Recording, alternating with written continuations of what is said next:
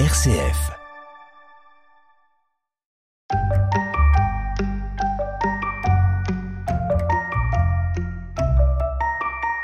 Bonjour à toutes et à tous. Bienvenue sur Zeus et compagnie pour partir à la découverte de la mythologie gréco-romaine. Dans cet épisode, partons à la rencontre de celui qui s'impose comme le maître des enfers, le ténébreux Hadès ou Pluton de son nom romain. Zeus et compagnie. Un podcast RCF présenté par Lauriane Hungbio.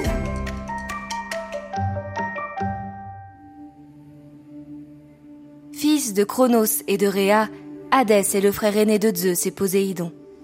Au partage de l'univers, Zeus reçut le monde du ciel, Poséidon celui de la mer, et Hadès reçut le royaume souterrain, le royaume des morts.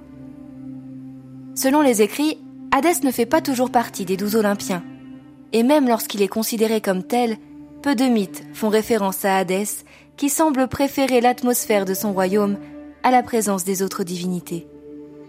Dieu solitaire, son nom illustre tout à fait ses traits de caractère, puisqu'Hadès en grec ancien signifie celui qu'on ne voit pas.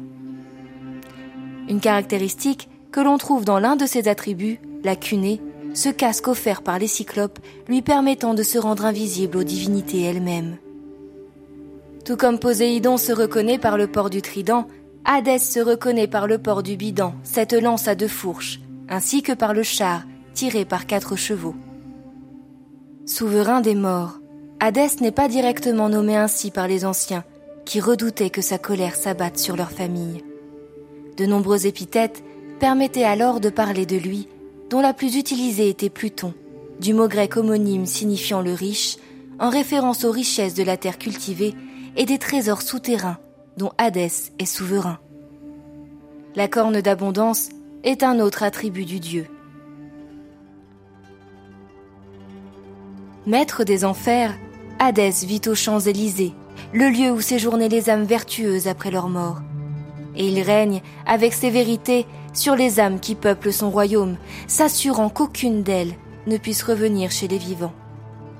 À de rares exceptions, comme ce fut le cas pour Sisyphe.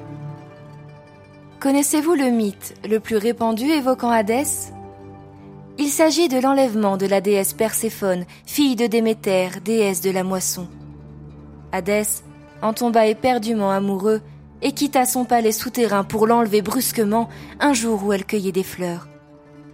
Face à la colère de Déméter, qui apporta sécheresse sur la terre, Zeus intervint pour déclarer que Perséphone passerait six mois de l'année sur terre en compagnie de sa mère et les six autres auprès d'Hadès en tant que reine des enfers. Zeus et compagnie. RCF. Joseph Heinz le Jeune peint vers 1640 l'arrivée de Pluton dans le Tartare. La composition offre un contraste des couleurs saisissant, entre teintes obscures et orangées. À droite de la composition, Hadès est parfaitement reconnaissable sur son char, portant une couronne et empoignant le bidon, un drapé rouge autour de lui. Sur la gauche, on distingue la déesse de la beauté et de l'amour, Aphrodite, qui aurait incité son fils Cupidon à transpercer le cœur du dieu pour qu'il tombe amoureux de Perséphone.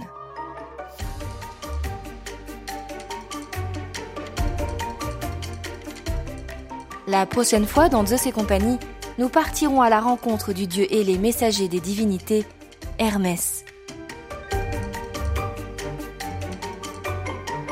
Pour découvrir d'autres figures marquantes de la mythologie grecque, rendez-vous sur notre site rcf.fr ou sur votre plateforme de podcast préférée. N'hésitez pas à faire connaître Zeus et compagnie autour de vous en le commentant, le partageant ou en laissant des petites étoiles sur les plateformes. Et puis il y a aussi nos autres podcasts pour les enfants et leurs parents. Quand je serai grand, les histoires fabuleuses des grands explorateurs ou La Fontaine, le podcast qui reprend les grands textes du fabuliste. Des podcasts à découvrir partout, tout le temps. Bonne écoute et à très bientôt pour de nouvelles aventures mythologiques.